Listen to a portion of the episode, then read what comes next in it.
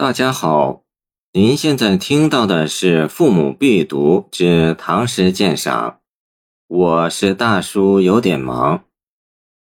送崔九，裴迪。龟山深浅去，须尽秋壑美。莫学武陵人，暂游桃源里。裴迪，唐关中人，今属陕西。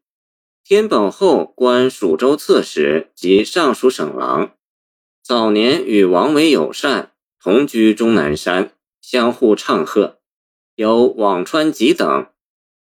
这首诗的诗题一作“崔九欲往南山，马上口号与别”。崔九即崔兄宗，作者裴迪的朋友，王维的内弟。崔九和王维都有别业在长安附近的终南山，即南山。三人时相过从，互有赠答之作。从诗题看，这首诗是作者在送崔九回终南山去的马上，一边走一边随口吟成的，显得很随意，但又亲切自然。全诗都是丁宁的口吻，自然也是对朋友的关切。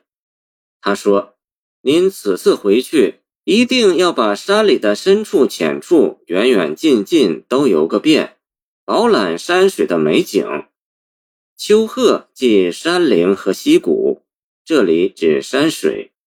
不要像武陵人那样，到桃花源里只是暂时游览一下就完了。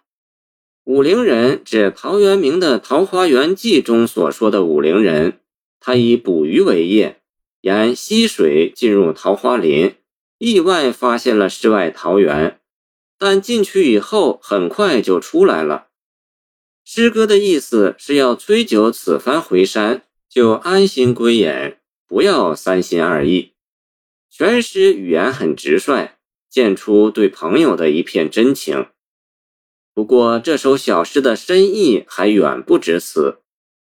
在当时，世人进入仕途有两个重要途径，一个是正大光明，经过科举考试做官；另一个是考试不成就到山里隐居，一边又和朝廷中人暗通生气，等到有了一些名气，通过特别征召做官，也就是走后门招聘。